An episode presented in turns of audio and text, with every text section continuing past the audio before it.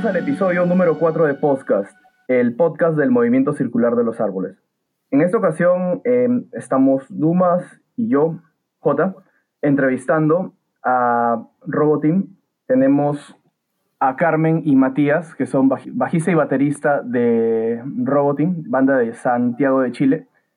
Y nada, solo queremos hablar un poco con ellos, que nos cuenten un poco sobre su proyecto y cómo va la banda hasta ahora, ¿no? Que bueno, esta banda comenzó hace muchos años, ¿no? en lo que podríamos decir, entre comillas, ¿no? la época dorada del escrimo chileno y latinoamericano, ¿no? Hubieron, varias, hubieron bastantes bandas en esa época. Muchas gracias por aceptar la invitación, Carmen y Matías. Hola, ¿cómo están? Hola, ¿cómo están? bueno, sin hacer esto mucho más largo, quisiera comenzar, ¿no? Quisiera que nos cuenten un poco sobre el contexto histórico, eh, es decir, de cómo comenzaron, cómo es que ustedes entran en contacto con el movimiento hardcore punk, el emo, screamo y toda la onda. Eh, bueno, mira, fue más o menos como en el año 2005-2006 cuando eh, empezamos con un amigo que se llama Pancho, empezamos a escuchar bandas hardcore, eh, empezamos a escuchar bandas como post-hardcore, eh, básicamente como gringas. Y bueno, ahí empezamos con Atreyu, eh, Seyosin, eh, bueno, Escape the Fate y todas esas bandas. Comenzamos a buscar cómo podíamos conseguir los discos de la mejor forma y llegamos a Soulseek. Cuando llegamos a Soulseek, pues eh, habían canales que eran como especializados de estilos musicales. Entonces nos metimos donde decía Screamo, porque en esa época nosotros pensamos que el Screamo era el post-hardcore gringo.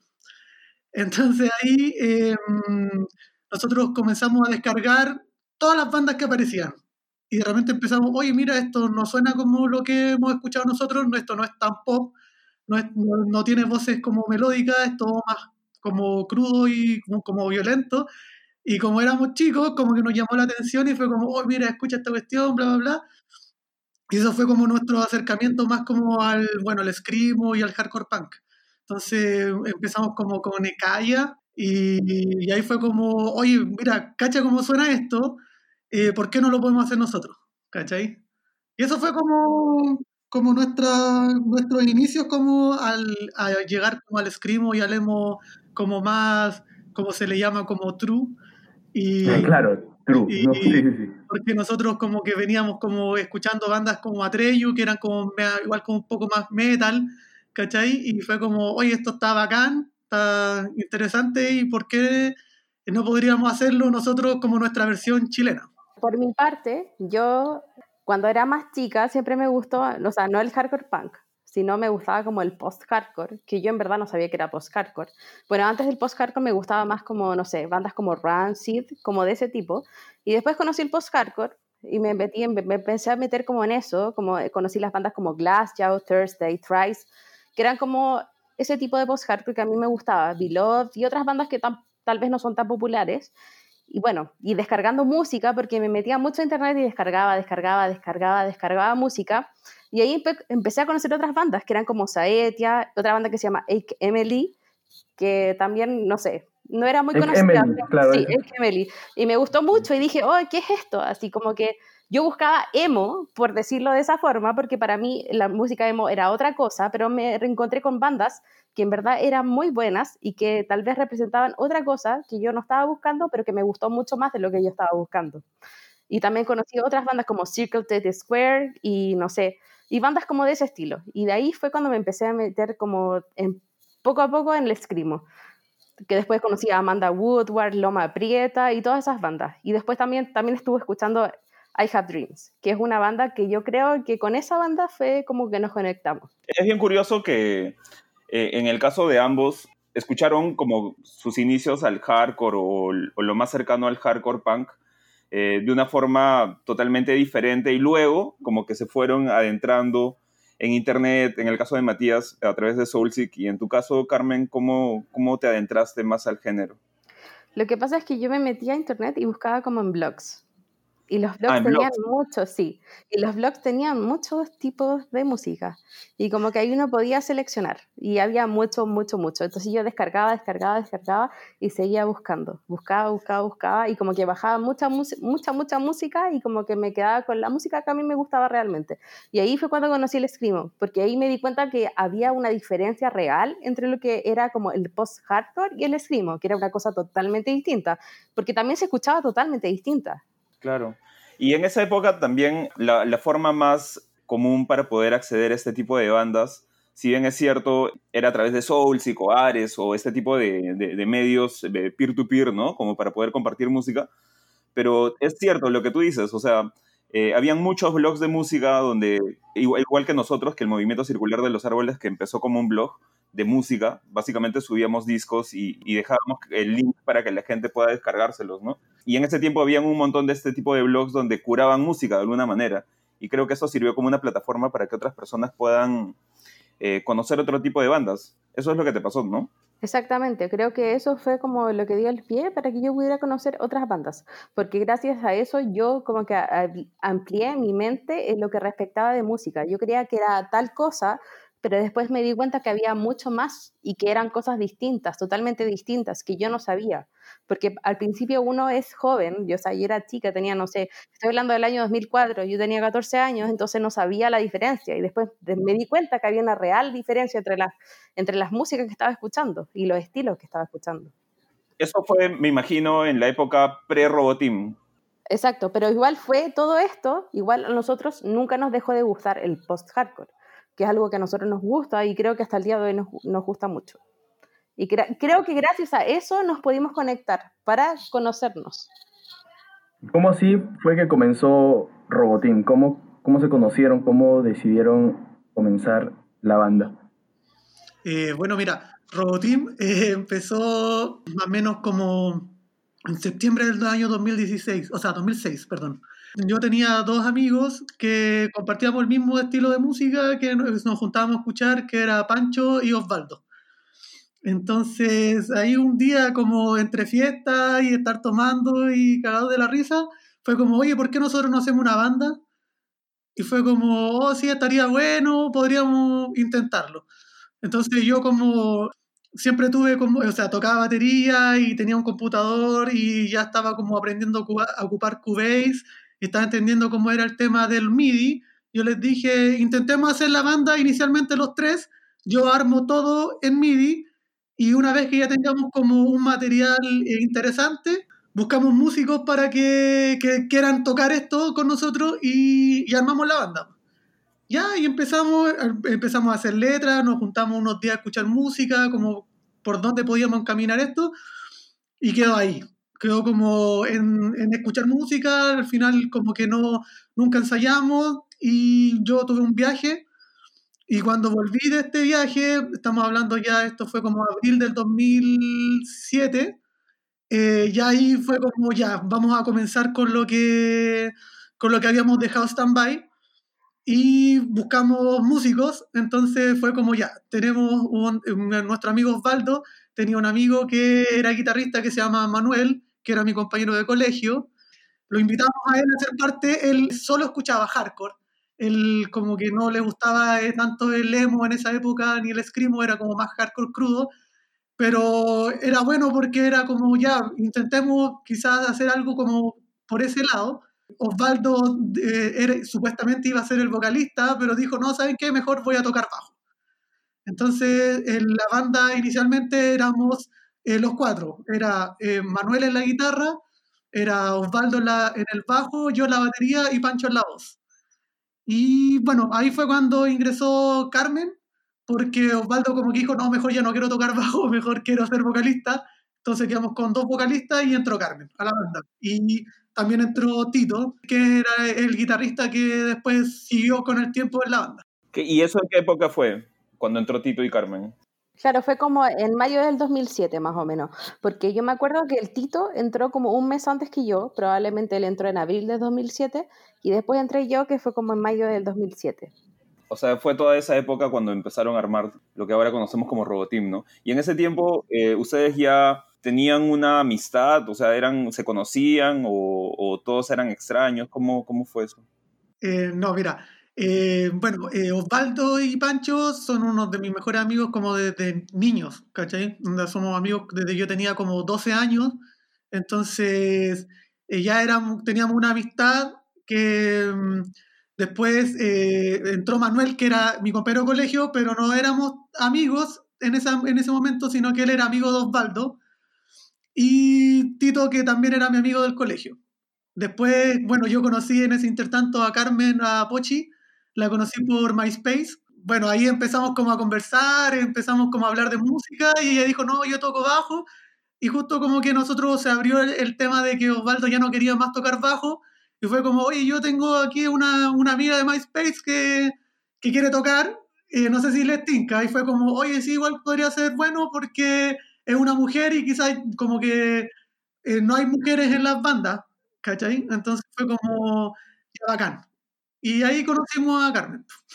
Igual fue raro porque yo, o sea, lo tenía agregado a mi MySpace, no hablábamos casi nunca. Entonces empezamos a hablar un día porque me dijo como, necesito una persona que toque el bajo, y ya. Y en verdad yo le dije, sí, yo toco el bajo, pero en verdad tocaba súper poco el bajo, estaba mintiendo. sí, y yo le dije, no, sí, yo toco el bajo, vamos a tocar. Ah, entonces sí, y como que me llamaron y me sí, y me creyó, por supuesto.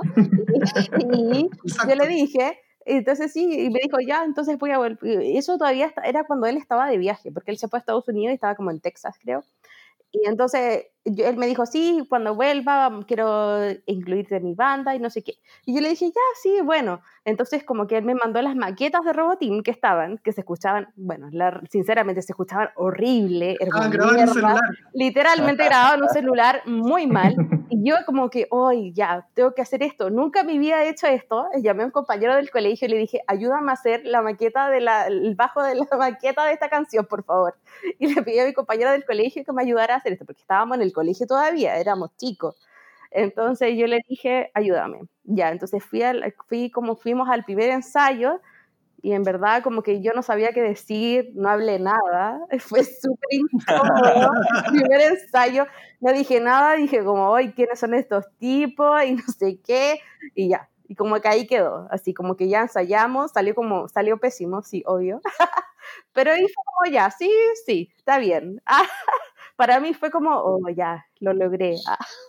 Pero yo ya creo que para, banda. para ellos no fue tanto así, porque obviamente yo estaba en nada y más encima que yo no les decía nada, yo no hablé nada con ellos porque me daba mucha vergüenza, era muy tímida, entonces no les dije nada, no hablamos nada, literal no hablamos nada.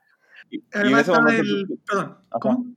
No, te, te, iba a preguntar tú qué pensabas cuando Pochi llegó al primer ensayo y empezó a tocar y no decía nada. No, es que era, era, chistoso porque además yo como que decía, pucha, ya, yo igual la invité, como que después los chiquillos como que me decían, oye, pero igual ella es como otro estilo a nosotros, porque en esa época la Carmen era como, la Puchi era como la reina de los de los Raur, que le decíamos acá en Chile.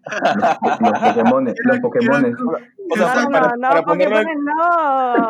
para, para ponerlo en contexto, eras, eras un emo, eras una emo. Era una niña emo así con chasquilla para el lado. O, sea, es sin emo, algo así, una onda así. Mm. Exacto. Claro, exacto. Entonces como que los chiquillos igual eran onda, eran puta, onda, uno era medio hardcore, como que yo igual también era como más emo, y, pero era como, oye, pero ella qué onda, y como encima no hablaba, fue como, puta, pero yo le decía, pero aguántenla, así como si vamos, va a salir algo. ¿Cachai? Claro. Sí, pero igual hay que decir, porque yo era así, era súper emo y todo lo que quieran, pero igual sabía de música. Igual el Matías ah, era súper emo igual que yo. Entonces, era como, ¿de, qué estamos hablando? Si somos los dos iguales de emo, así como... Claro. sí, es como pero nosotros obviamente... burlándonos de los emos, ¿no? Como el movimiento de lo mismo. memes de emos, claro. Lo mismo, pero al final era como que éramos o sea, yo no hablaba, pero porque no me conocían. Al final después nos terminamos conociendo y fue otra cosa. Todo amigos. Exacto. Claro, claro, claro. Y a ver, durante todo este tiempo entiendo que las últimas personas al ingresar a la banda fue Tito y Pochi. Em, ¿Cómo, ¿Cómo era la formación cuando ustedes ya empezaron a, ensayar y tomarlo en serio? ¿Quién, quién tocaba qué? ¿Cómo, ¿Cómo estaban formados? Bueno, mira, cuando ya la banda decidió cómo eh, grabar el demo, el, bueno, ruidosas melodías para el corazón, em, ya había, había pasado mucha, mucha gente por la banda. Entonces habíamos, ya habíamos tenido como cuatro vocalistas, habíamos tenido como tres guitarristas diferentes. Eh, bueno, y ahí ya la banda estaba conformada por Pochi en el bajo, estaba Tito en la guitarra, pero él en el disco grabó las dos guitarras de. porque la banda estaba hecha a dos guitarras, pero en ese momento no teníamos un segundo guitarrista porque como que no habíamos encontrado a alguien que se afiatara bien. Entonces Tito dijo: Ya, yo voy a grabar las dos guitarras estaba yo en la batería y estaba Pepo. Pepo fue el vocalista de, mm, del demo, o sea, del EP. Sí, pero una cosa es que lo que pasa es que nuestro guitarrista Manuel, que era el que le gustaba el hardcore, que igual fue parte de nuestras canciones, porque él hizo muchos riffs en nuestras canciones, él se tuvo que salir de la banda porque se fue a vivir a otra ciudad afuera de Santiago. Entonces, por eso él dejó la banda, pero no porque él quería dejar la banda, sino porque él se fue a vivir fuera de Santiago. Y cuando nosotros incluimos a Pepo en nuestra banda, fue porque Funky y Pancho dijeron como, en verdad nosotros no somos como, o sea, queremos dejar el paso para que venga otra persona para que toque con ustedes. Y ahí fue cuando entró Pepo. ¿Y eso fue en qué época? ¿En junio, sí, del 2007? Fue como, no, yo creo que fue como en octubre del 2007, más o menos, cuando entró Pepo. Ah, o sea que estuvieron como, no sé, varios meses sin vocalista y, y ensayando. No, sin vocalista, Sin, exacto, sino que estaba de vocalista Pancho y Funky, Funky y Osvaldo, estuvieron ellos dos de vocalista hasta que entró Pepo y dijeron, no, en verdad Pepo lo hace bien, tenemos que darle el espacio para que Pepo sea vocalista. Y ahí fue cuando Pepo tomó 100% el, el, el, vocalista. Como claro. ¿Cuánto tiempo estuvo Pepo en la banda? como un año. sí, más o menos. Y de ahí desapareció para siempre, creo, ¿no? Eh, nada, y para complementar esta pregunta de cómo, cómo se fue formando Roboteam desde el inicio y desde la primera vez que me imagino que tuvieron el, la banda completa, ¿cuánto ha variado Roboteam en, en su formación durante todos estos años hasta, hasta la actualidad? Ah. Eh, el último disco que estuvimos grabando estaba Pochi, estaba Tito, eh, estaba yo, estaba Edu. Edu era el vocalista que bueno, eh, ahí hay un tema porque Edu era el vocalista de Banana Diet Barricade, que es otra banda screamo chilena, y él entró a, mm, a tocar con nosotros eh, una vez que fue más, o menos como inicios del 2019, o sea, 2009, o final del 2008, más o menos. Entró Edu a, a, tocar con nosotros. Y él fue ya el vocalista que quedó como ya eh, tocando con nosotros en el tiempo hasta ahora. Claro, lo que pasa es que cuando nosotros dejamos de tocar, porque se supone que nuestra última tocata en YouTube fue el 2008, que fue la sala que hubo, que se supone que fue nuestra última tocata que toca. El vocalista todavía era Ami, que fue una persona que tocó con nosotros, que fue el vocalista de Robotín por lo menos algunos meses. No fue todo el año del 2008, pero fue varios meses. Él fue el vocalista de Robotín. Y bueno, después de que nosotros dejamos de tocar, se supone que nos separamos pero igualmente después volvimos a tocar. Pero en ciertas ocasiones, fueron muy pocas, fueron como tres o cuatro. Y en esas ocasiones, Edu fue el que se integró a Roboteam con nosotros. Entonces, él fue parte de nosotros y como la nueva formación de Roboteam. Porque Banana Diet Barricade también se disolvió, entonces él se vino a tocar con nosotros también. Y aparte porque Matías también fue parte de Banana Diet Barricade. Entonces ayer tuvo la oportunidad de conocerlo. Vamos a citar acá una entrevista. Lo que sucede es que habíamos leído en una entrevista hace un tiempo eh, que ustedes citaban a I Have Dreams como una de sus influencias. Eh, incluso creo que ustedes tienen un, cover de ellos, de, se llama In Good Hands, esa canción. Eh, a lo que voy es que, ¿qué otras bandas los han influenciado o animado a decir, yo quiero hacer algo así, yo quiero una banda que suene de esta forma. Yo creo que I Have Dreams fue como la banda más que nos marcó a todos, porque a todos en la banda nos gustaba I Have Dreams, aunque es una banda no muy conocida, tiene como cinco canciones, tiene solamente un EP, pero en verdad lo que yo creo que nos marcó de esa banda eran las letras, porque las letras eran como muy buenas, estaban muy influenciadas. Yo creo que la letra de Lo admito, soy un idiota es muy influenciada por I Have Dreams, porque es como una banda que habla no solamente como de, de tal vez de situaciones emocionales que alguien tiene con otra persona, sino también de los amigos. Y eso es lo que también nosotros queremos transmitir con Robotín como hablar de los amigos, que esa nuestra canción habla de los amigos. Bueno, y otras bandas también que nos marcaron también fue Hot Cross, a todos nos juntaba Hot Cross, fue una banda muy influenciada por nosotros, a nosotros nos gustaba mucho, Orchid también, nos gustaba mucho Orchid, y bueno, y también quiero recalcar, sí, que todos es la banda teníamos gustos distintos. Todos teníamos, nos gustaba el post-hardcore, el hardcore, el funk. Por ejemplo, Tito, el guitarrista, su banda favorita son los Red Hot Chili Peppers. ah, es un bandón. por eso yo creo que Robotín tiene ese toque funk que le da, porque a él le gusta mucho esa música. Entonces tenemos influencias de todas partes. Claro, en su EP hay por ahí una canción que tiene unos, unos riffs así bien, bien funk en guitarra. Sí, esa misma, lo admito, Soy lo idiota, tiene esos riffs que son como funk porque al final también tiene esos, esos riffs que son como hardcore, porque esa canción fue hecha como por todos, fue por el funk, por el hardcore, por, por todos los estilos. Entonces eso es lo que tiene Roboteam, que es una banda como integral, como que intenta, intenta integrar un poco de todos los, otros estilos musicales. Y como que esa canción es tipo un resumen de, de, más o menos todos los gustos que podría tener la banda, algo así. Claro, claro como que pasa por todo. O sea, que cuando, cuando hicimos esa canción fue como ¿Cómo podemos nosotros demostrar que no solo queremos tocar Screamo, sino que queremos hacer algo que sea diferente y que no, no tú no lo puedas encontrar en otra banda? Porque, por ejemplo, acá, por lo menos en Chile, como citando ya específicamente como lo admito, soy un idiota, esa canción tiene de todo, pasa de todo en tres minutos. Onda, pasa de una parte muy como hardcore, que, o sea, de la parte final que es muy hardcore, viene antecedida de un solo de guitarra, ¿Cachai? Que en el Screamo es muy raro escuchar un solo de guitarra. ¿Cachai? Entonces esta canción tenía un solo de guitarra, tenía una parte media funk. ¿Cachai? Termina como casi destruyendo. De hecho, nosotros cuando la tocábamos en vivo, generalmente terminábamos con ese tema porque el final es muy caótico. Es como que, ah, vamos con todo. Y onda, terminamos casi como haciendo un tema de black metal. Onda así, ta, ta, ta, ta, ta, ta, ¿cachai? Entonces, era cómo nosotros podíamos plasmar algo diferente, pero en el estilo. Sí, buenazo, ¿no? Y, de verdad que es una... Es como que una de las canciones, me parece, ¿no? Que eran las, las que más coreaban, o sea, que la gente más conocía en... Por, hablo por los videos, ¿no? Que, he visto en YouTube. No, no sé, o sea, ¿ustedes lo ven así también? Sí. Como que era la canción más conocida, algo así. Sí, totalmente. La gente siempre se sabía esa canción. Qué bacán. aparte de rutinas, lo admito, soy un idiota, es la que más se sabía la gente. Yo creo que también era porque les llegaba. La letra es súper cortita, pero como que creo que expresa mucho. Eso es importante. Claro, y era de, la, de los temas que tenía como ya una letra como más con, con sentido, porque, no sé, pues tenemos tan, tan, tan que no dice nada. claro, claro, claro. ¿Sabían que en Argentina Roboteam es un programa que incentiva a las vocaciones científicas y tecnológicas en niños y adolescentes.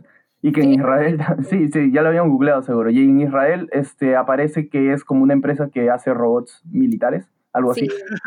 yo, lo, yo, lo, busqué en YouTube y sí. O sea, eso de Argentina es más nuevo, pero más antiguamente lo de los robots sí estaba ahí.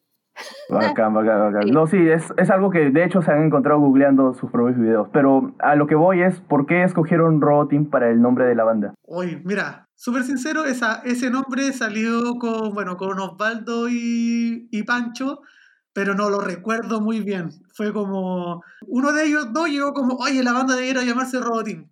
Fue como, oye, sí está bueno el nombre. Y fue como, ah, ya, quedemos con Roboteam.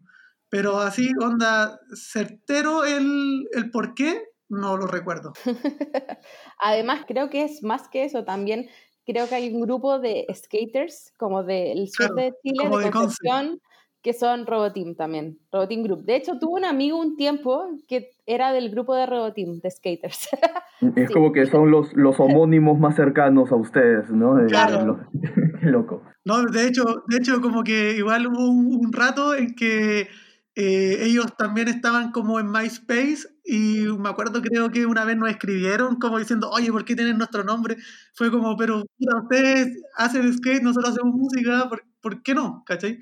Claro, son, son como que rubros diferentes, ¿no? Un, Claro, Sería un poco raro sí que hayan dos bandas con el mismo nombre, ¿no? Claro, Claro. además ninguno fue más marca registrada, así que... Ah, no, pero tampoco se va a podemos. registrar. ya. Nadie, nadie puede reclamar a nadie. ¿no? Nadie puede Claro. reclamar a nadie. Sí. Sí, no, pero fue un acierto el nombre, ese es el tema. Como que, porque no, no era un nombre como que nosotros dijéramos que tiene un significado importante en nuestras vidas.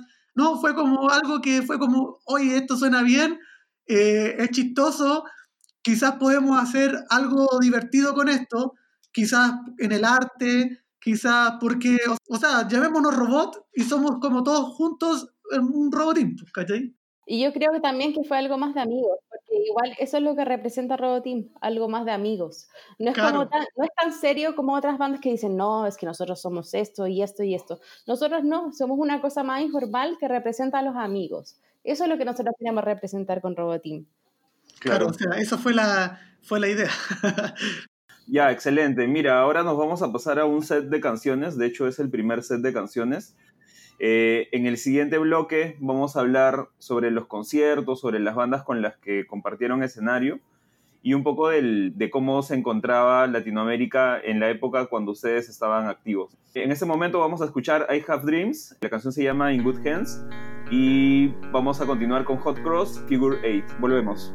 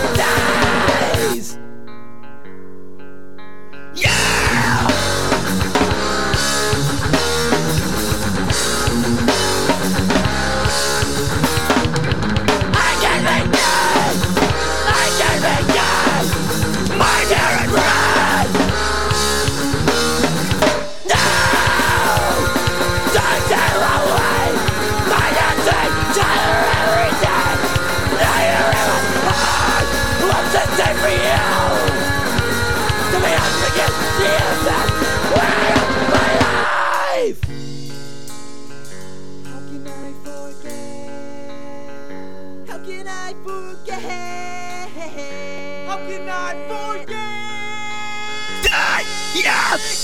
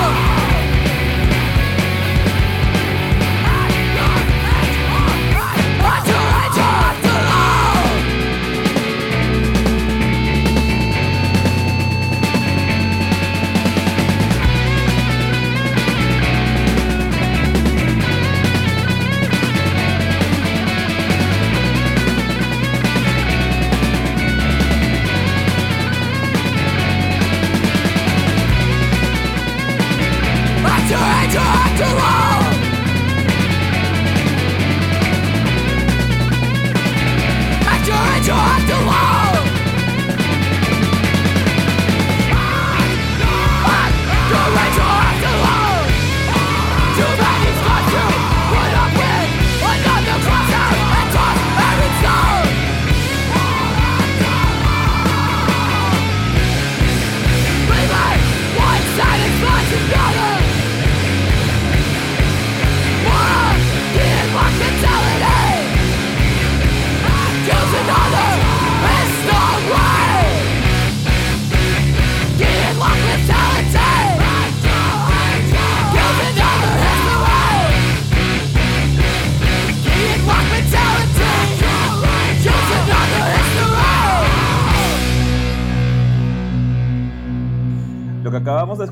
Es In Good Hands de I Have Dreams y Figure 8 de Hot Cross.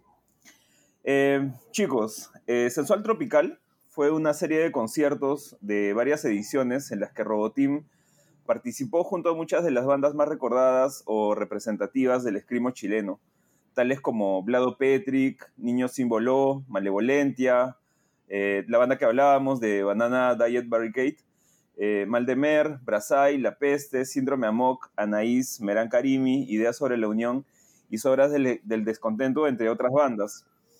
Eh, al parecer, esta fue la versión chilena del Cry Me a River Fest, eh, o eso al menos nosotros lo entendemos, ¿no? ¿Quiénes organizaban estos conciertos? Ya, miren, lo que pasa es que previo a la sensual tropical hubo otra tocata que se llamaba la jarana sexual. Y en esa, en esa tocata, sí, se llamaba... Tremendo nombre. Nosotros todavía no, no, o sea, sí existíamos, pero no éramos parte de eso. En esa tocata tocaban otras bandas como Teoría de un sueño muerto, La Peste, Niño Símbol y, y bandas de, esa, de ese tipo. Y bueno, esas bandas algunas, muchas dejaron de tocar.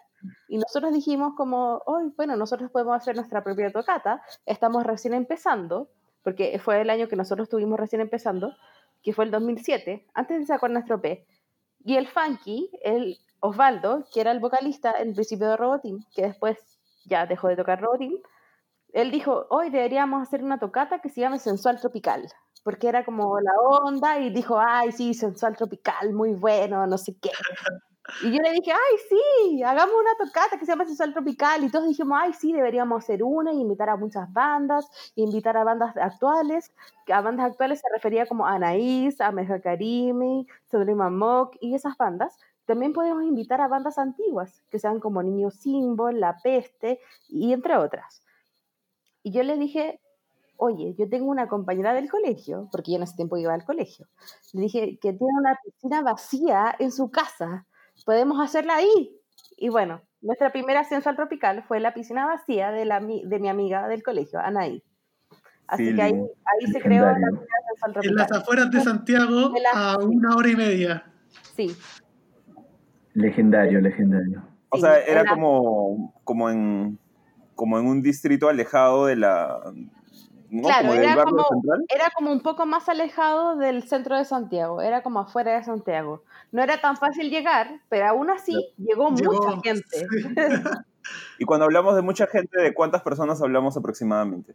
Bueno, pueden ser como 40 personas. Eso era mucho Claro, claro. para Bueno, sí, es considerar el lugar donde Malas estábamos hablando. Claro, considerando que era un lugar alejado, ¿no? No, y además pensando que era el debut de muchas de las bandas. Por Exacto. ejemplo, era, era nuestro debut, era el debut de Anaís. eh, bueno, ya Valdemer creo que ya tenía un par de tocatas. Entonces, eh, tocaron una, una banda como post-hardcore. No me acuerdo cómo se llama. Sí, que era la banda de que después fue uno de nuestros vocalistas. Y tocamos dentro de la piscina, de la pileta o como le quieran llamar. Llegamos, tocamos dentro de ahí. No sé cómo lo hicimos porque no me acuerdo, pero lo hicimos. Qué increíble. sí. ¿Y cuántas ediciones tuvo el Sensual Tropical? Sí, como cuatro, cuatro sensual tropical. Y entonces ustedes organizaban estos shows. Exactamente. Roboteam era el que organizaba la sensual tropical. Robotín Producciones. Bien. Y cuando hicieron este show, o- ok, o- entiendo que en el, el show de la piscina fue el primero. eh, ¿Cómo fueron los otros shows, los otros tres? El segundo fue en el mismo local donde se había hecho la jarana eh, sexual. Era un restaurante eh, como de comida típica chilena en uno de los barrios como donde venden repuestos de autos acá en Santiago. Es un barrio muy eh, árido, así como eh, casas muy antiguas. y bueno, fuimos a conversar con la señora, que era la dueña de este restaurante, y como que le explicamos, y ella dijo, ah, sí, sí, ya han hecho otras veces aquí onda shows musicales. Así que ya yo se los arriendo. Pero nosotros nunca pensamos que iba a llegar tanta gente. Gente, ¿Cuántos llegaron? mucha Ahí gente que no tienen, sí, como unas 200 personas. Ah, es- eso sí es bastante. Eso sí es- Bueno, no, Entonces, no como 200, como 100. no, no, si llegaron hartas. Pero Pero igual es bastante. no cabían, tenían que estar todos afuera. Como que tenían que turnarse para entrar porque llegó mucha gente. Sí. No, 100 ya es bastante ya. ya. ¿no? Y en esa cosa cabían como 30, con suerte. Y, y- y acá me imagino que la señora que les alquiló el local, Estaba muy enojada. claro, de, de hecho ella pensaba, sí, acá siempre hacen tocadas, pero no de este tipo de tocadas, ¿no? Tal cual, tal cual. Claro. Pero vendí harta comida, que es lo importante.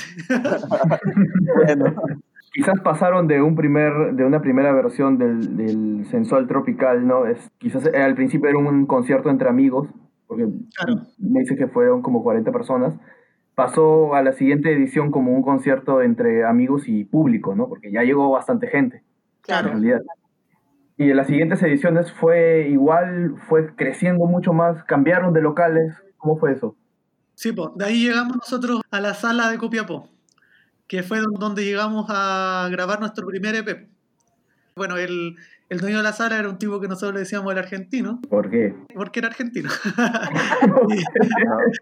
Y- es evidente. Claro. no sé, puede Bueno, ser. Entonces él, eh, nosotros grabamos el EP con él y como que a él le gustaba nuestra música y siempre como que nos decía, oye chiquillos, me gusta Caleta como tocan, me gusta su onda como media punky, pero no son punky a la vez. Y fue como, sí, ya buena. Y dijo, ¿por qué no hacen una tocata acá, en mi sala de ensayo? Y nosotros fue como, oye, igual este espacio está bueno. Y ahí se lo arrendamos. po. Y él, Claro. lo, lo bueno era que nosotros no teníamos que ya, eh, en la producción ya no teníamos que llevar batería, no teníamos que llevar eh, amplificadores, nada, porque eh, él básicamente nos pasaba todo porque era una sala de ensayo. Claro. Claro. Y además que nosotros no solamente grabamos ahí con él, nosotros ensayamos mucho tiempo ahí, en esa sala. Entonces él ya nos conocía. Entonces es, nosotros ensayábamos y él después nos dijo, oh, ustedes pueden grabar aquí. Entonces nosotros grabamos con él y después nos dijo, ah, sí, también pueden hacer una tocata aquí. Entonces, ah, bueno, vamos a hacerlo. Qué señor tan amable, ¿no? Mientras hubiera plata. Claro. ¿Cómo era, cómo era el local? ¿Era un, ¿Era un lugar grande? ¿Entraba mucha gente?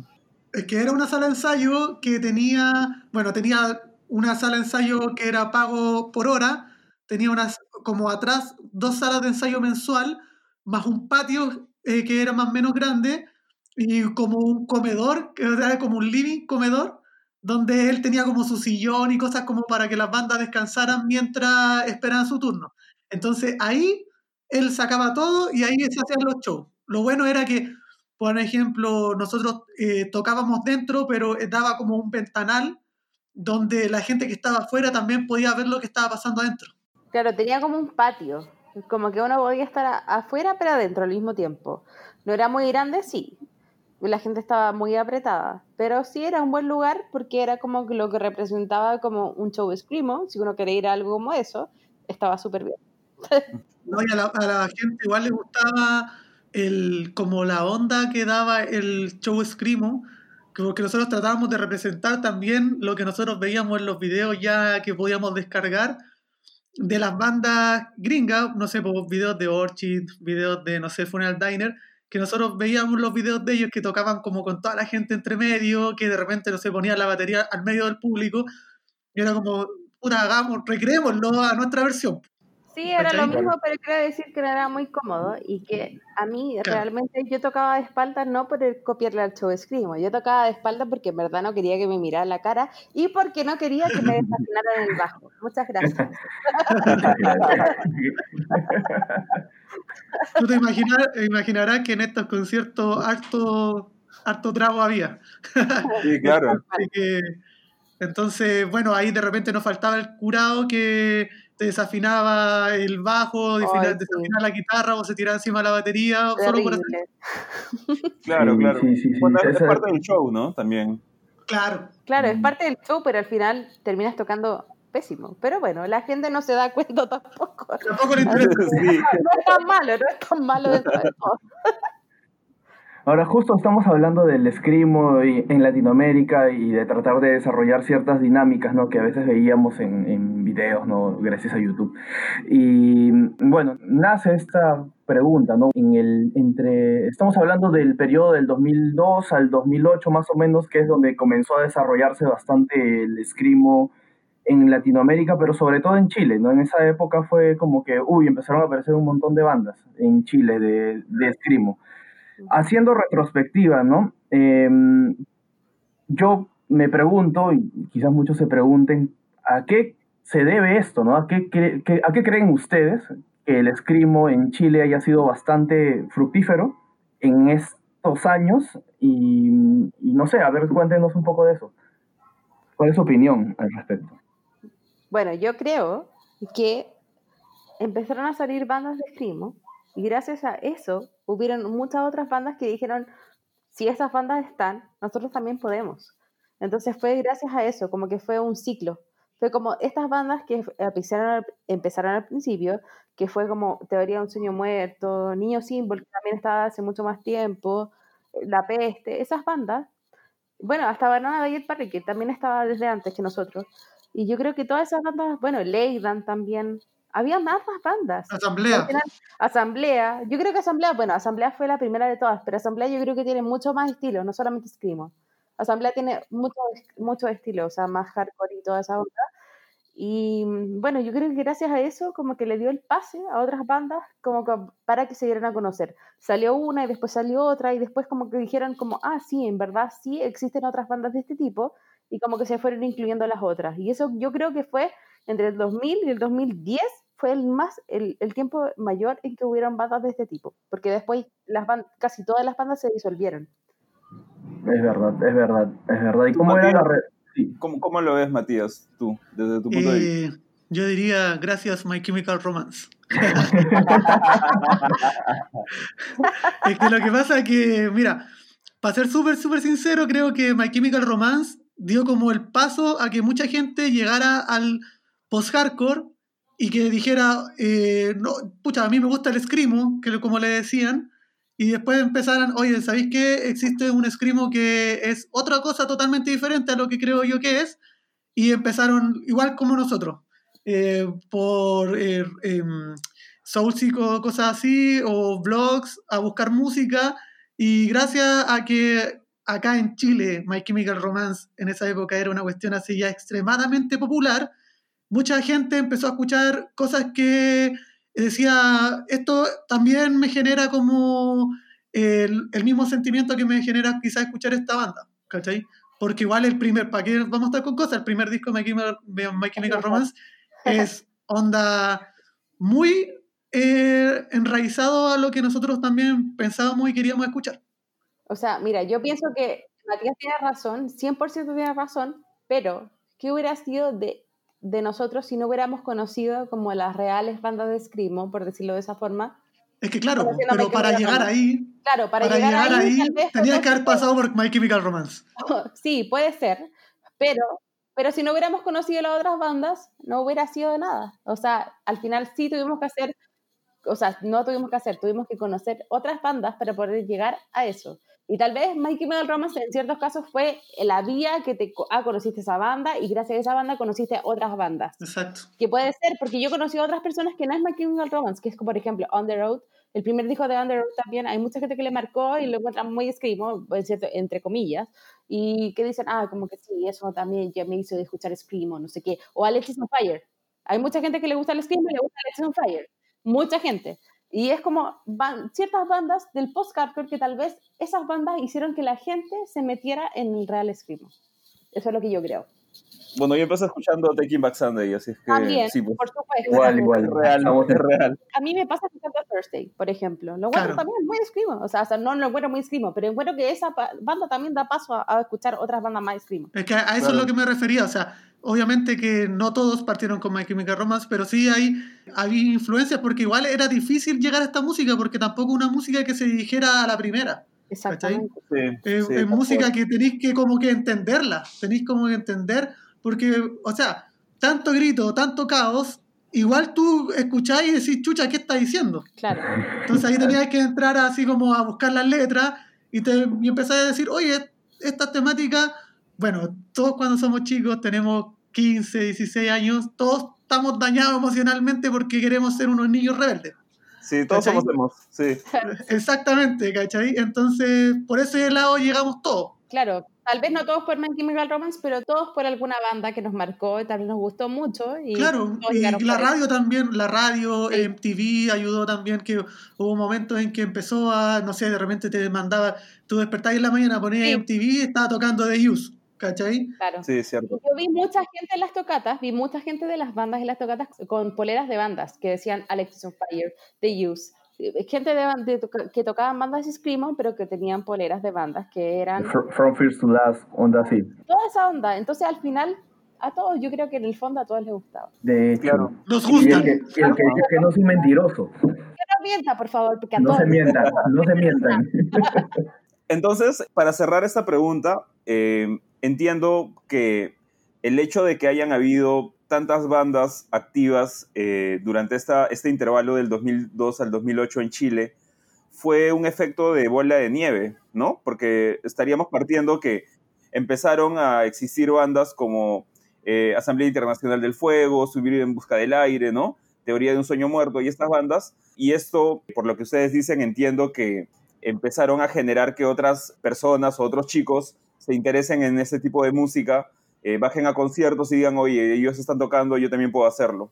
Exactamente, y que tomen la iniciativa de que esa música sí le puede gustar a otras personas. Que no tengan miedo de hacerlo, que de verdad a la gente sí le gusta.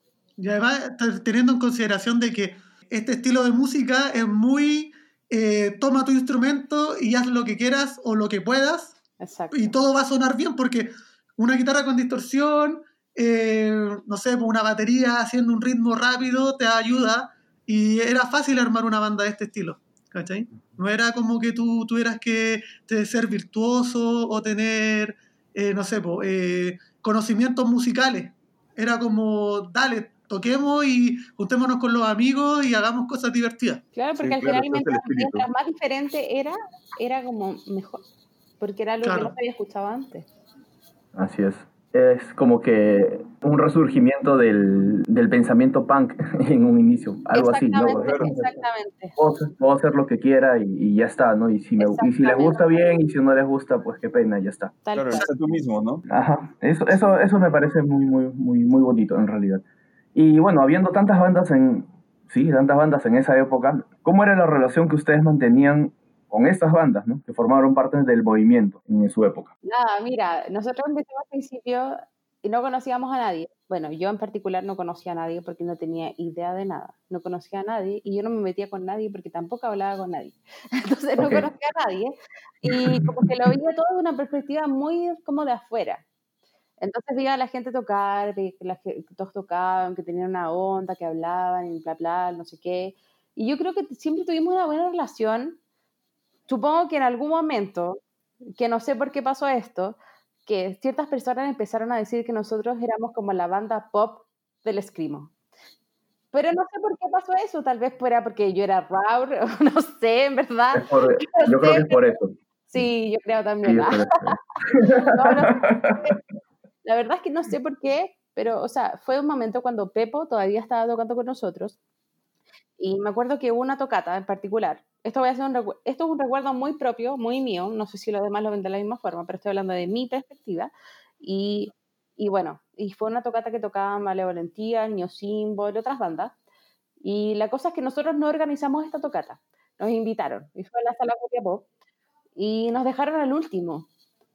Y nos tocó tocar, entramos y toda la gente que estaba se fue, se fue. Todos salieron para afuera. Y fue súper como mala onda. O sea, yo pensé, ¿por qué la gente que está se quiere ir? Muy, poca gente se quedó adentro.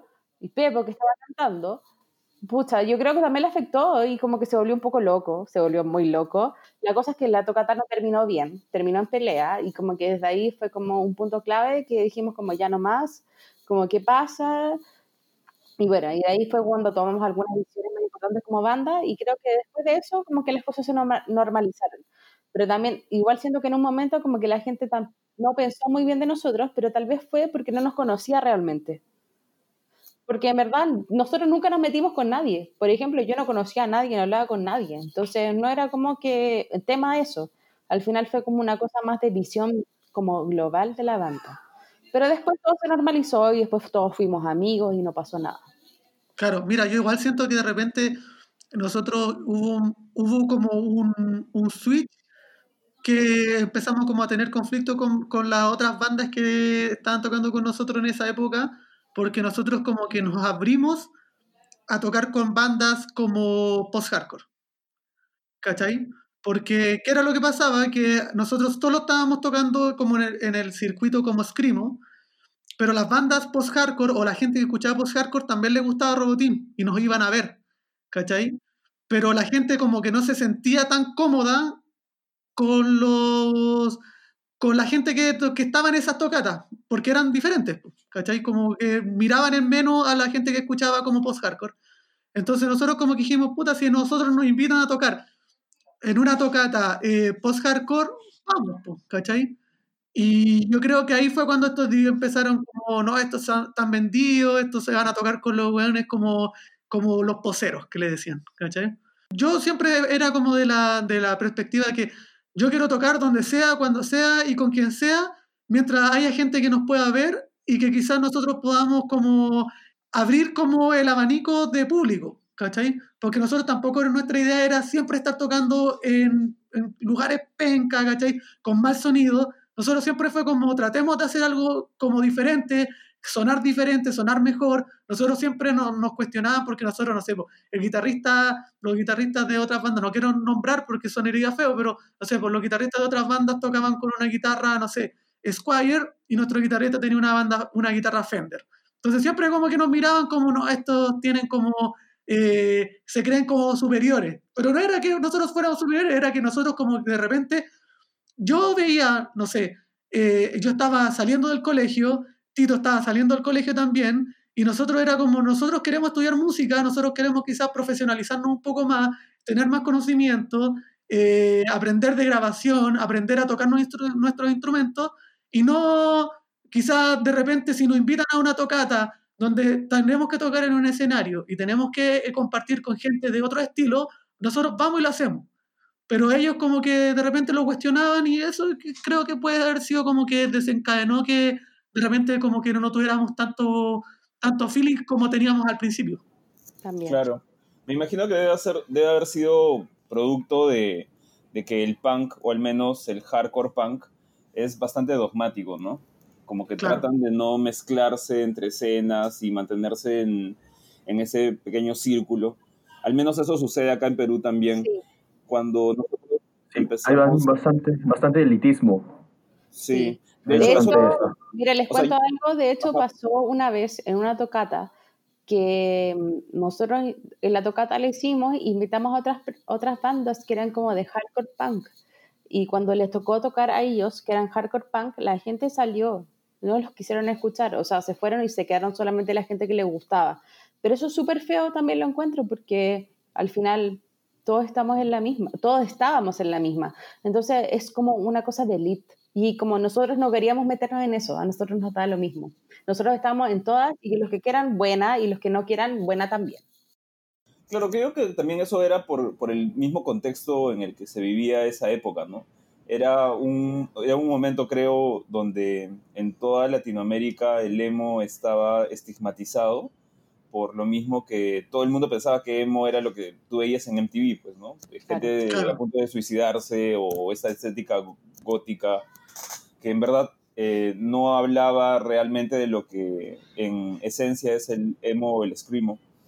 Eh, Claro. Me imagino que por eso mismo sucedía que tenían este, no rechazo, ¿no? Pero tenían esta mm, es- esta forma de, de- de- de que las otras bandas que supuestamente son más true o son más hardcore o son más punk, eh, no, no los veían como que con desconfianza o como que ustedes eran extraños a la escena. Claro, mira, a mí qué, qué es lo que me pasaba, que yo de repente veía a Circa Survive tocando con, no sé, Tucha Moré, ¿cachai? O veía a Circa Survive tocando con La Dispute. Y decía, ¿por qué eso no puede pasar acá? ¿Cachai?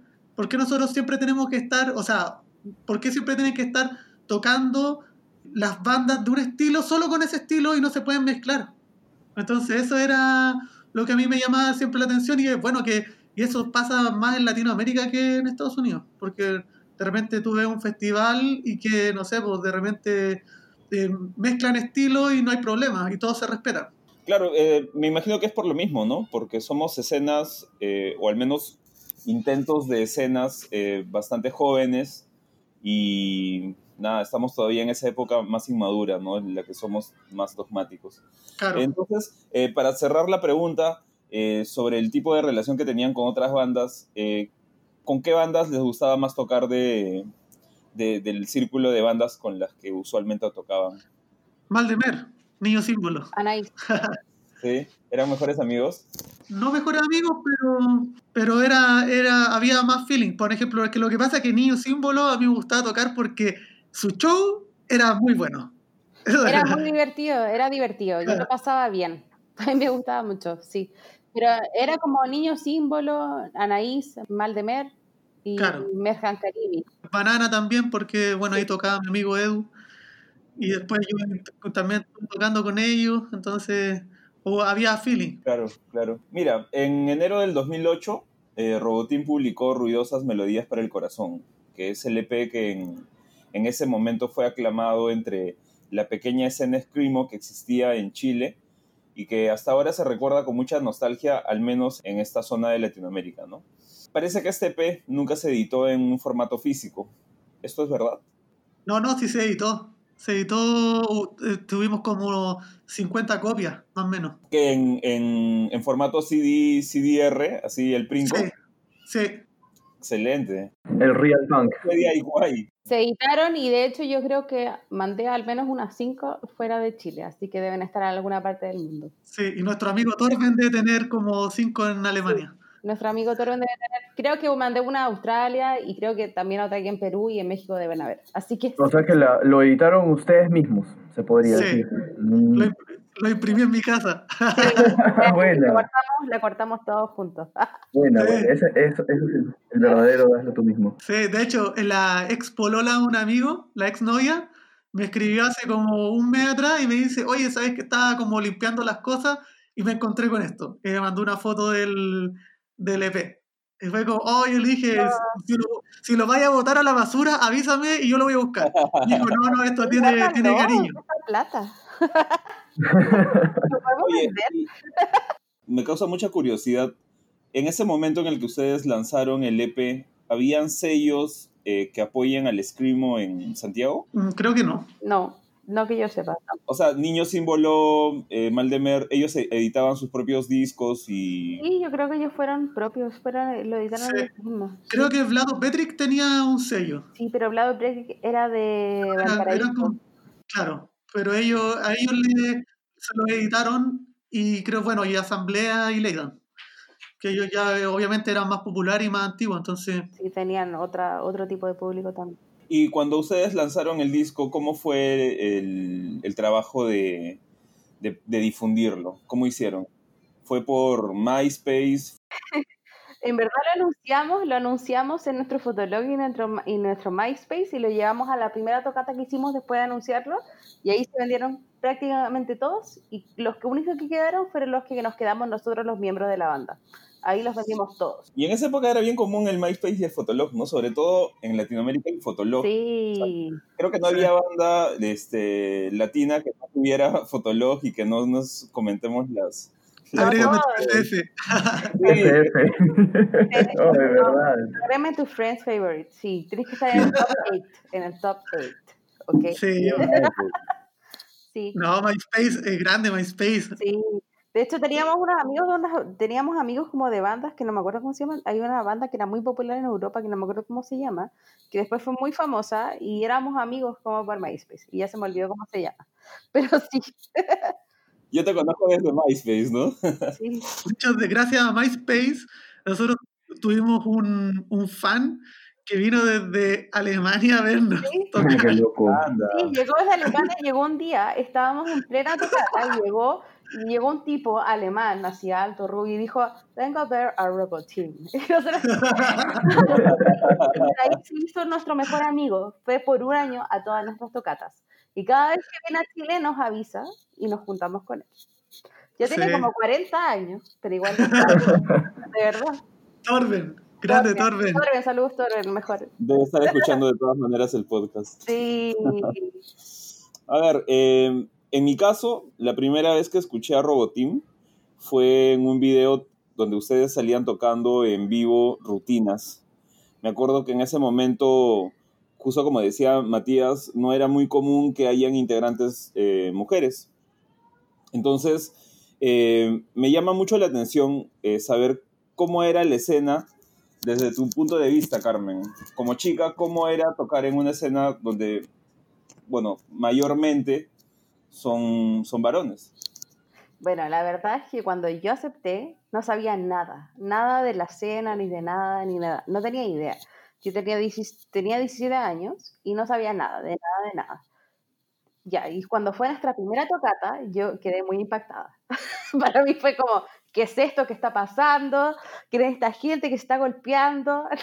de verdad, como que pensaba, ¿qué, qué está pasando aquí? Y, y y después pasaron otras tocatas más, un par de tocatas, y yo estaba así al lado. Y decía, por favor, no me peguen. Así pensaba eso. Como que no entendía nada. Y después me di cuenta que habían otras mujeres también que tocaban otras bandas. Entonces ahí fue cuando conocí a Flan, Flavia, que era mi amiga que tocaba en Sobras del Descontento. Era la vocalista de Sobras del Descontento. Y ahí yo me hice muy amiga de ella y ahí empecé a ir a las tocatas con ella. Y ahí fue otra visión de mí, de mí, de mí en las tocatas. Porque ahí ya fue como que me pude meter más con la gente, empecé a interactuar, como que las vi desde otra perspectiva. Y también después conocí a María Paz, María Paz que es mi amiga, que era la vocalista de eh, Brasai y también de Yo Luteria, que es mi amiga hasta el día de hoy, que la, la amo, es mi amiga. Y bueno, y con ella siempre iba a las tocatas y ahí ya me sentía un poco más cómoda, porque ya decía, no soy la única mujer que está aquí pelando el cable. Entonces me sentía un poco más cómoda y ya me pude integrar más.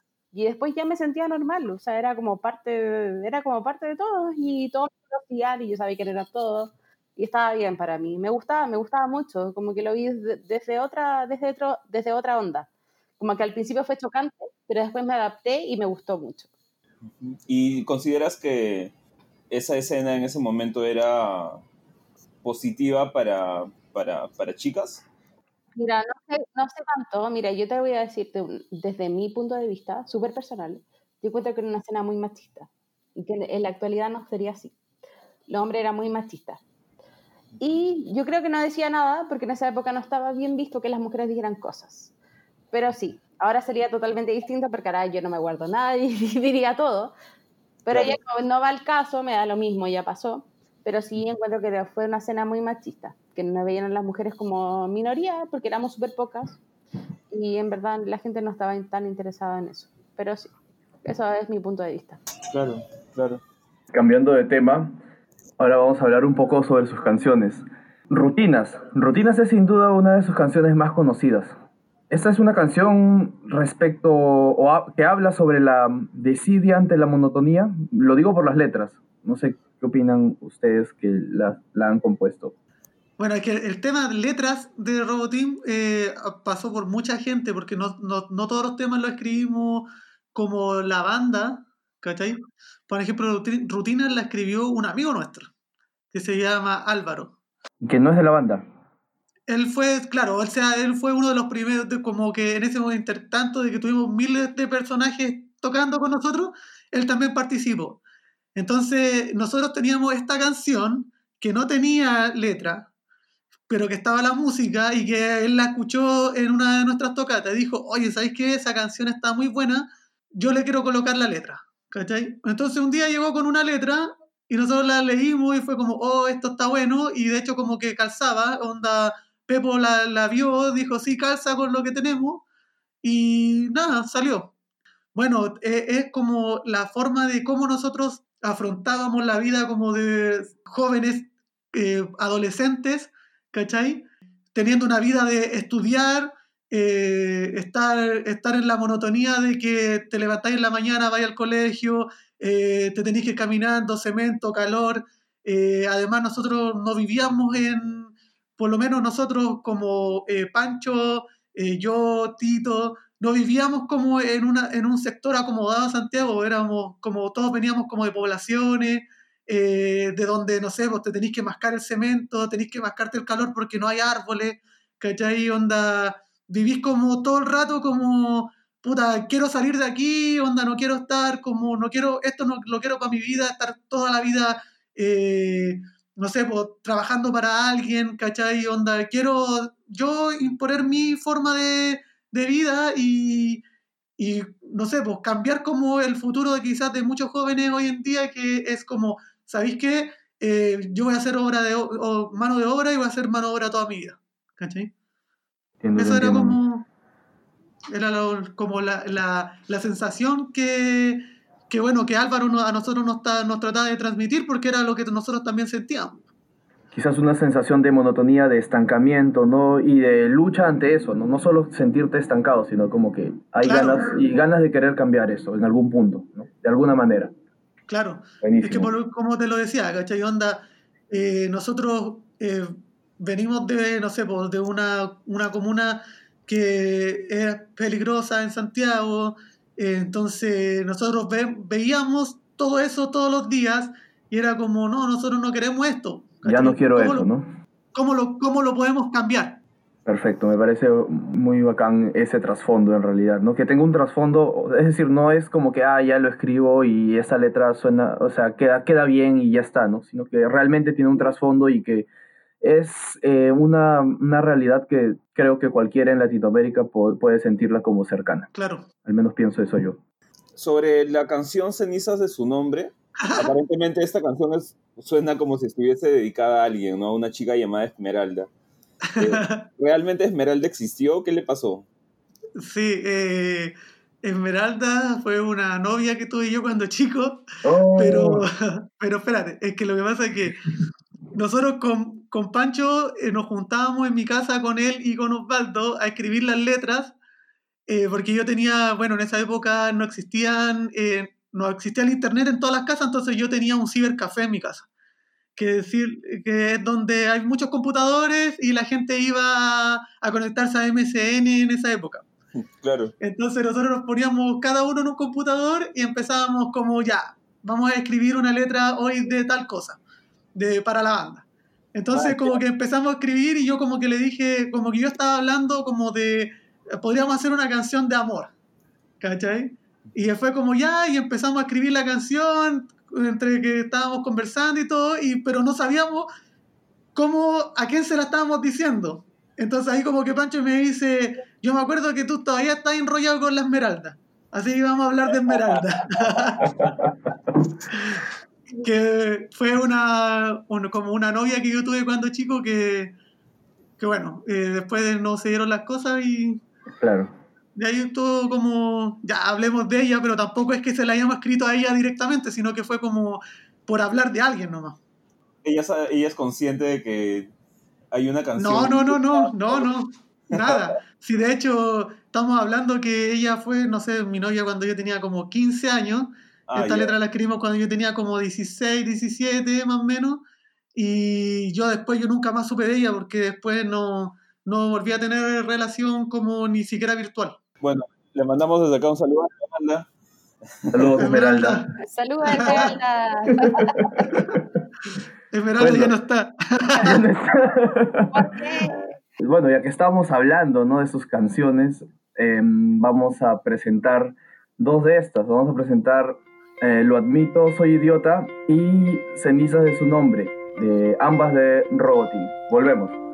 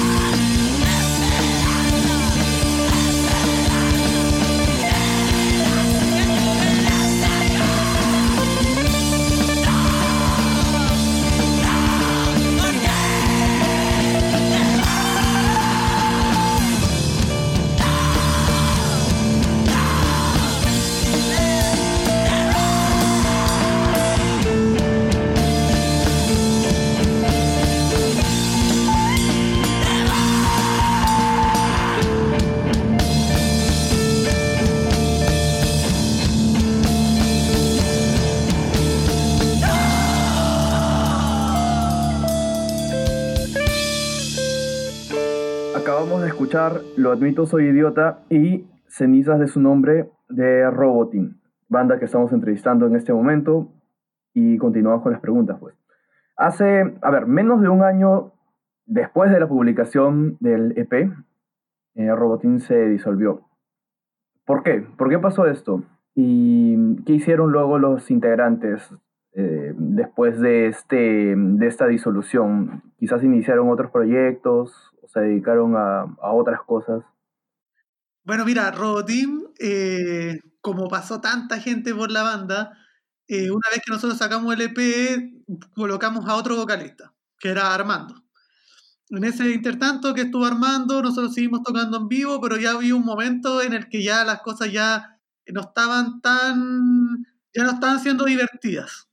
Ya como que juntarse a tocar, juntarse a ensayar ya no era tan divertido porque ya como que eh, uno habíamos entrado a la universidad, entonces, por ejemplo, yo y Tito habíamos entrado a la universidad y como que ya estábamos como en la onda de que quizás lo que queríamos hacer, queríamos quizás profesionalizarlo más, quizás otros no lo veían así, entonces de repente ya como que fue, ya, dejémoslo hasta aquí.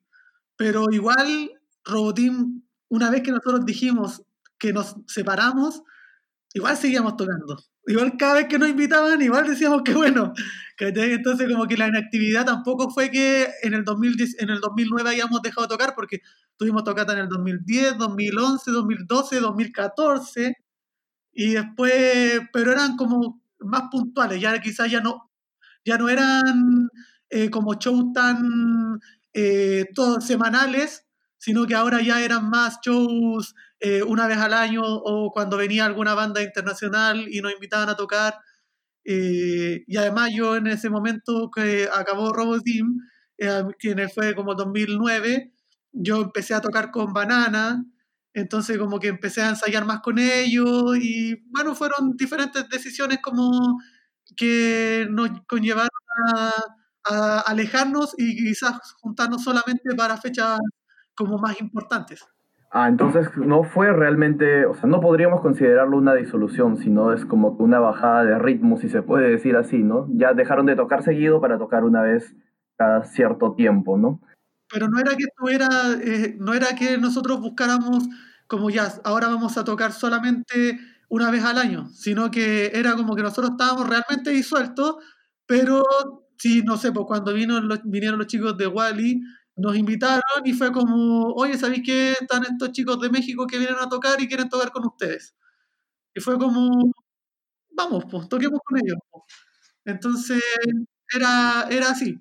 Entonces, cada vez que había alguna, alguno o algo que nos invitaban, quizás de repente, me acuerdo que hubo una tocata que nosotros habíamos dejado de tocar harto tiempo y nos invitaron a un show que era en, en Franklin, barrio Franklin, ahí como por un barrio acá en Santiago, y que tocábamos con hartas bandas que estaban como en el movimiento y que nos invitaron y fue como, ¿sabéis que igual estaría interesante ir? Vamos.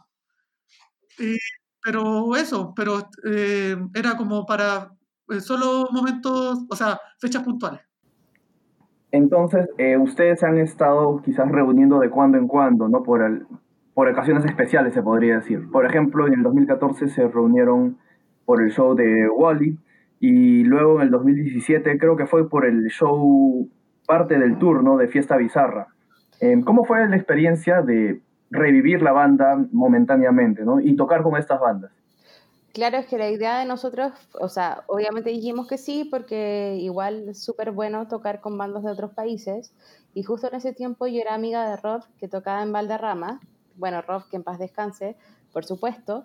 Y bueno, él tocaba en Valderrama y él nos invitó a tocar con Wally. Y bueno, esa fue una de las fechas que tocamos y después no volvimos a tocar más. Y la siguiente fecha que tocamos fue en 2017 con Fiesta Bizarra. Y porque también tenía amigos que tocaban ahí, Josefu, hablaba con Josefu, con Oswald. Y Josefu nos dijo como, oh, toquemos juntos, y van a, iban a ver otra tocata, pero al final nosotros no tocamos con ellos. Y nosotros hicimos una tocata específicamente para tocar con ellos. O sea, no tocaron en el tour, tocaron en un concierto aparte del tour.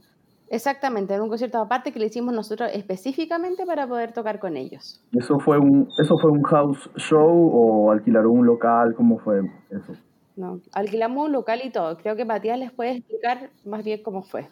Bueno, eh, conseguimos un local que quedaba en Santiago Centro y ya no me, no me acuerdo quiénes tocaron. Solo me acuerdo que tocó Fiesta Bizarra y nosotros, pero no me acuerdo, y otra recuerdo banda del más. norte que se llama Elises. Tocamos los tres. Elises, Ellos, Fiesta verdad. Bizarra y Robotín.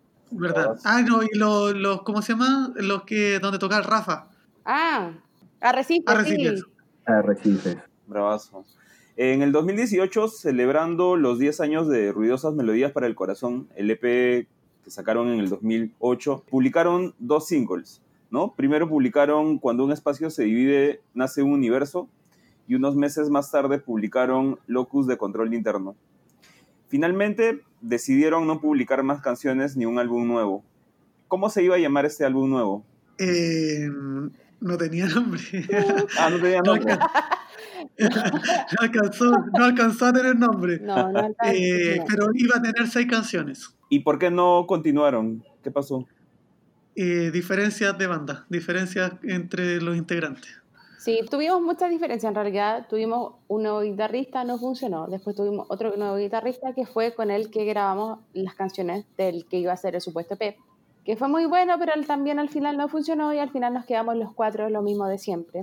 Y al final tuvimos diferencias y decidimos no continuar con la banda. A pesar que grabamos todas las canciones que queríamos grabar. Solamente sacamos dos. De hecho, el material está, solo que no, nunca se mezcló. ¿Y Máquinas y Seres Vivos también es una canción? Ese era el nombre del disco. Ese era el nombre del disco. Ah, Sí, de Máquinas y Seres Vivos iba a ser el nombre del disco. o sea, las seis canciones están grabadas. sí, ¿Y por qué no las lanzan? porque nunca las mezclamos. Porque ese fue uno de los problemas. Ah, Sí, uno de los problemas fue eh, enfocarnos en poder mezclarlas. Nunca tuvimos coordinación, ni tiempo, diferencias y al final nunca las mezclamos y al final lo que fue lo que hicimos fue disolver. claro. ¿Y el nombre tenía una relación con el arte de los singles? Eh, ¿O los videos donde se veían cerebros e imágenes de resonancia magnética? O sea, ese era como, en teoría no, no iba a ser un video, eso iba a ser como una secuencia para que no fuera tan fome ver el, escuchar la canción.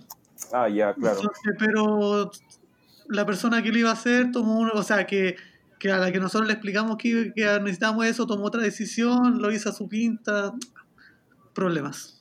Que, que también fueron por lo que terminamos como eh, alejándonos y no queriendo seguir tocando juntos. Porque de hecho nosotros teníamos intenciones de seguir juntos, de grabar este disco, teníamos intenciones quizás de ir a Perú porque habían un- algunas posibilidades de ir a tocar a Perú. Eh, nos habían invitado, nosotros estábamos con harta intención y ganas de ir, pero bueno, no se dio. Eh, y han tenido en algún punto, quizás antes, ¿no? En la primera etapa de Robot o en esta última, han tenido eh, apoyo de algún sello independiente eh, local, quizás. No, No, nada. la verdad es que nunca nadie nos ha querido apoyar. Yo la verdad es que no entiendo por qué. Es que yo creo que, Tampoco. la, es que creo que nuestras personalidades tal vez han sido muy fuertes, que la gente no nos entiende. Yo creo que la gente no piensa como nosotros. Nosotros no tenemos vergüenza de decir lo que pensamos ni cómo somos. Y eso a la gente no le gusta. Y bueno, está bien. Nosotros aceptamos a todos, pero lamentablemente ellos no aceptan a todos. Así que cada uno ve lo que es. Y nosotros hacemos lo que podemos. Entiendo, entiendo. Y ahora los, los integrantes, quizás ustedes, ¿no? Y, y los otros, algunos este, integrantes antiguos, ¿tienen proyectos musicales nuevos? La verdad, yo no tengo ni un proyecto musical. Yo creo que Matías tiene muchos proyectos musicales. O- No, o sea, eh, yo estuve tocando, pero eh, fuera del estilo, estuve tocando, eh, bueno, como yo estudié eh, producción musical y convención en batería, estuve tocando un tiempo como baterista de sesión en algunos proyectos como de pop. También estuve tocando una banda de indie con unos amigos. Estuve tratando también incursionando en lo que es el trap. Interesante. Entonces ahí estuve, pero nada, ahí estaba ahí, eh, bueno, eh, tratando de armar beats. Bueno, eh, Héctor, Tito, el guitarrista, también está trabajando, haciendo beats para música urbana de trap y reggaetón. Bueno, y Edu no, Edu, el vocalista, bueno, del EP, que, o sea, del, del disco que estábamos grabando, él es un hombre de familia, Es un padre de familia, es un padre de familia. un señor, Sí, bueno, un señor real. Exactamente. un señor real. Un real señor. pero con el corazón punk. Ah, bueno, Sí, eso es importante. Entonces, ¿ninguno está tocando actualmente en un proyecto serio? No, No, ¿Y qué artistas o bandas eh, están escuchando ahora? ¿Siguen escuchando Screamo? yo creo que el esgrima siempre la vamos a escuchar, o sea, por lo menos yo. Siempre lo voy a escuchar porque creo que no puedo dejar mi pasado. O sea, no puedo dejar las bandas antiguas. Como que siempre van a estar en mi playlist. De hecho, tengo una banda, tengo un play- una playlist screamo, una playlist emo, una playlist post-hardcore. Y las voy a escuchar por siempre porque las amo, me encantan. Y siempre voy a escuchar esas, esas bandas. No puedo dejarlas. Con el MySpace en el corazón siempre. Claro, tal cual. En siempre, por siempre, forever and ever. Sí, no puedo dejarlas. Claro, sí, po, y bueno, yo escucho Screamo, pero no siempre, sino que también es, lo que más escucho es post-hardcore hoy en día, como de lo de antaño, y bueno, me gusta harto escuchar trap, me gusta harto la música indie, hay acá, bueno, la escena trap acá en Chile es gigante. Bueno, eso, como que escucho harto música urbana también, como que entretenido pero más que nada como por la diversión. No es como algo que lo escuche tampoco así como eh, en el día a día, sino que en el día a día en verdad escucho My Chemical Romance, escucho, no sé, From First to Last, Claro. Cosas así. Sí. Bueno, yo mis músicas las escucho en mi iPod, porque en Spotify no están todas las canciones que uno quiere escuchar. No están todas las bandas que uno quiere escuchar, porque hay miles, o tal vez hay bandas y, y están como un disco. Y uno quiere escuchar todos los anteriores y no están. Así que sí, soy una abuela del iPod. Pero me gusta. Pero es verdad, pero es verdad, Sí. hay un montón, un montón de música dentro del Screamo que no está pues en Spotify y no, y, no- y no va a estar, y no va a estar nunca porque ya esas bandas ya se murieron, pues. Exactamente, y por eso tengo mi iPod y la escucho en mi iPod. sí. Muy bien, muy bien. Bueno, igual, por ejemplo, hay harto, hay eh, músicos de nuestra escena que están haciendo música urbana, que están haciendo trap.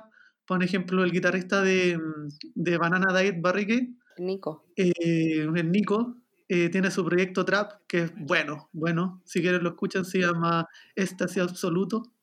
Como que acá en Chile hay harto, eh, como le dicen, como, una vez lo escuché, me dio risa, que dicen que como el trap es el nuevo punk. es algo... Discrepo, pero sí. Yo también discrepo total. Pero bueno, está bien. Sí, pero, pero es algo que, obviamente no, no estamos hablando de Bad Bunny, pero Sí, bueno, eso. Matías, tú que estás en contacto, o creo que que eres el que está más en contacto con, con- a- activamente haciendo música, eh, ¿en qué más están otros, eh, o sea, otros integrantes de bandas que, que antes, antes tocaban en, no sé, pues en Niño Símbolo, en Teoría de un Sueño Muerto? ¿Sabes en qué están ellos? Eh, eh, ¿Qué están haciendo ahorita? En sus casas, acostados, cuidando a sus hijos. Son todos unos abuelos, son todos unos abuelos, hay que asumir. Pero, ¿y, y sabes de alguno que, que tenga un proyecto musical actual? Ninguno, Eh, ninguno. escribo de este estilo, nada. Ninguno. Solo sé de Nico que tiene su proyecto Trap. Sí, no hay ninguno, mira, te aseguro que no hay ninguno que tenga un proyecto Scream. Ninguno, ninguno tiene nada de- que ver con el Scream en la actualidad. Es que lo que pasa es que en el Screamo en Chile ya no, no hay bandas, de hecho no, hay tocatas, no. No existe. Por ejemplo, cuando vinieron los chicos de, mm, ay, de Fiesta Bizarra, la tocata a ver, habrán habido 30 personas. Oh, Y eran como gente que realmente era que le gustaba o, y era gente que veía en las tocatas cuando nosotros éramos chicos. Claro. Entonces no, no es como, no sé, por- en la tocata no, no iba a encontrar un, no sé, una persona de, de menor de 20 años, te lo aseguro. Eran todos Claro. Todos los aves. 25 para arriba. puro- puros señores. Sí, puros señores como Dumas. Sí, realmente. Eh, yo me acuerdo que, que en la época en la que ustedes tocaban, eh, para nosotros, eh, Chile o la escena chilena en esa época era como el goals, ¿no? Era como algo a lo que nosotros estábamos aspirando a llegar, eh, porque aquí realmente no, no existía ni mucho menos bandas, ni mucho menos un esfuerzo de poder unirlas, ¿no? Dentro de una misma escena, dentro de un, de- dentro de un círculo de bandas. Y realmente me parece que, si bien es cierto, actualmente ya no hay bandas en Chile que estén manteniendo activa la escena, de todas maneras, eh, sí he notado algunos esfuerzos aislados, ¿no? Bandas como Repugia, como, como otras bandas que están todavía manteniendo esto de los ensayos, esto de seguir haciendo música, como Mirin, Mirin Vide, ¿no? Definitivamente es algo que se extraña y que, de hecho, es un golpe para la escena latina el no contar con esa efervescencia que tenía Chile en esa época, ¿no? Se va a extrañar y es de todas maneras un gusto saber que ustedes han estado involucrados y han sido parte de que la escena se mantenga viva. Ahora vamos a continuar con el último set de canciones y luego ya pasamos a la despedida. Este CD de canciones vamos a tener una de las últimas canciones que sacó Roboteam, Locus de Control Interno, y luego vamos a continuar con una canción de Saetia, Vinos en, en. Eh, volvemos.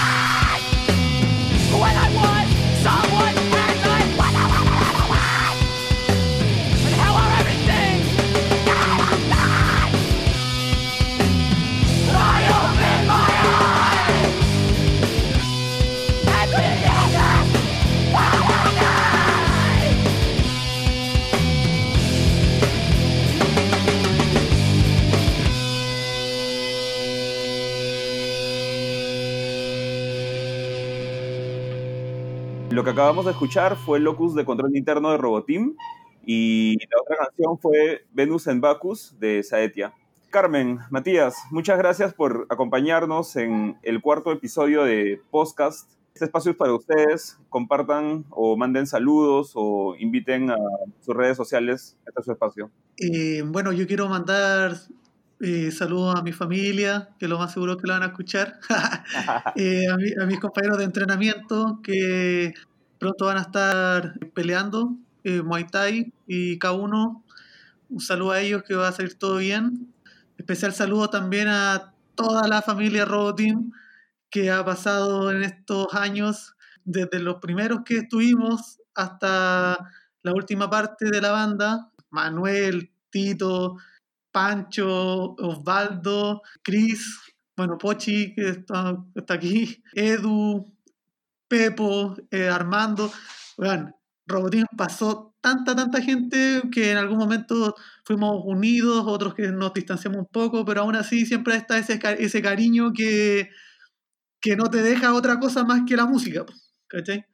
Entonces, eso, saludos a todos y que pase el tiempo, aún va, siempre va a existir ese cariño que no, no, se, no se quita. Yo quiero dar saludos a mi familia, a mi pololo Edwin, a mis amigos, a la abuela Ney, que es María Paz Concha, que es la vocalista de Brasai, de Sobras del Descontento, que yo sé que me va a estar escuchando porque estaba aquí también.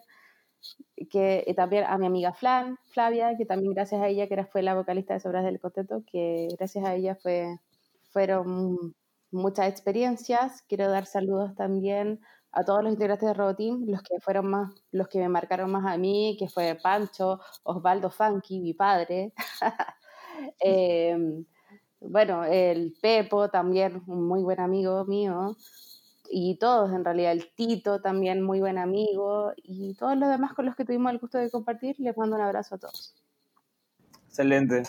Eh, nada, yo creo que igual eh, vamos a estarnos viendo, Pochi, ya que tú eres asidua visitante de, de esta tierra.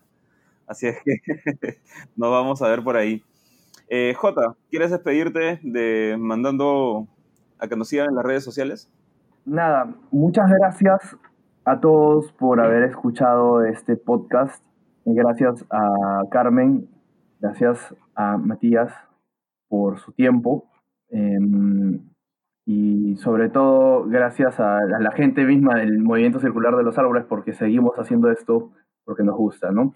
Y invi- invitamos a la gente que nos está escuchando a que nos sigan en Facebook, en YouTube, Instagram y Spotify.